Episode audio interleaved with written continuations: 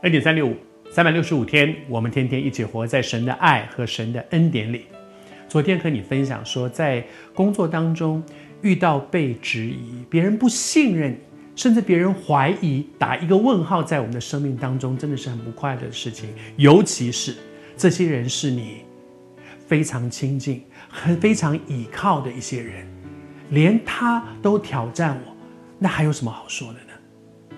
但是我们来看看耶稣怎么面对。耶稣面对他最亲近的，耶稣面对他几乎可以说只有一个的同工，这一位同工都挑战说：“你到底是不是弥赛亚呀？我们搞了这么久，你到底是不是嘛？还是我们要等别人呢？”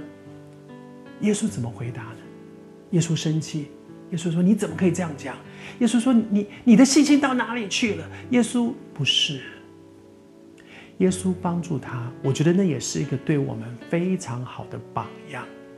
就是耶稣跟他讲说：“你们去把你们所看见的告诉施洗约翰，看见什么呢？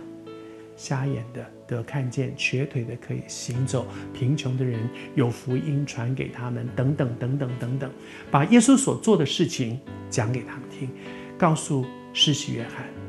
而这一段其实不只是耶稣做什么。”这一段是回到什么？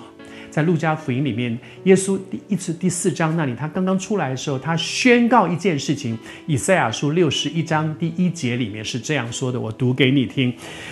弥赛亚，以赛亚书里面讲到弥赛亚，弥赛亚是做什么事情呢？这一段经文对很多以色列人来讲是非常熟悉的，他们知道这是旧约里面对弥赛亚的介绍。耶稣对他们说。他说：“主耶和华的灵在我的身上，因为耶和华用高高我，叫我传好消息给贫穷人，传好消息给谦卑的人，然后使医好伤心的人，使被辱的得释放，被囚的出监牢，等等等等。”耶稣就是告诉施洗约翰，你记得吗？旧约圣经是怎么讲的？以赛亚书里面是怎么说的？然后你想想，我做的事情。是不是就是旧约圣经里面弥赛亚所做的这些事？是的，什么是最好的印证？